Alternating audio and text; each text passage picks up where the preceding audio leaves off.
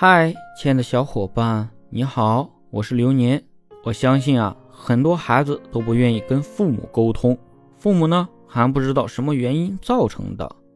今天呢，跟大家分享几点问题所在，看一看其中有没有你，一起来学习一下吧。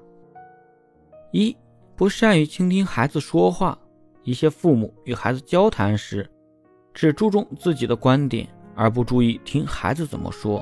因此，父母也不了解孩子的真实想法，听不到孩子的心里话，使孩子失去了与父母沟通的愿望，才使沟通变得困难。二，不讲究平行对话的艺术，家长与孩子沟通需要互换角色。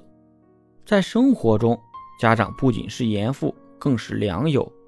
有些父母呢，常靠打来督促孩子该做什么。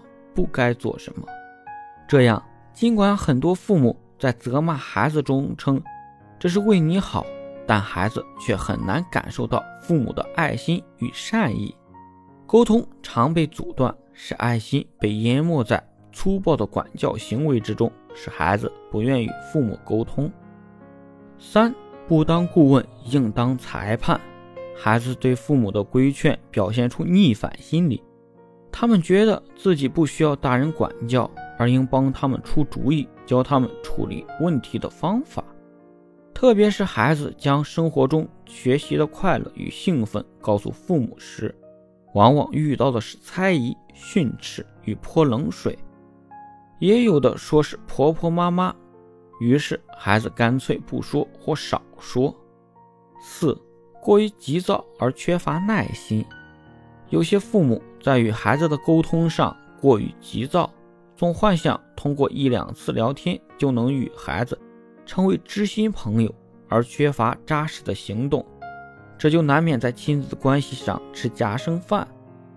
有些父母高兴了就与孩子泡在一起，而忙了烦了就对孩子不闻不问，这种冷热病很不利于孩子建立巩固的联系。以上几点呢，就是本期的全部内容了。看看其中哪些问题你都有，想好怎么改变和孩子沟通了吗？欢迎在评论区留言。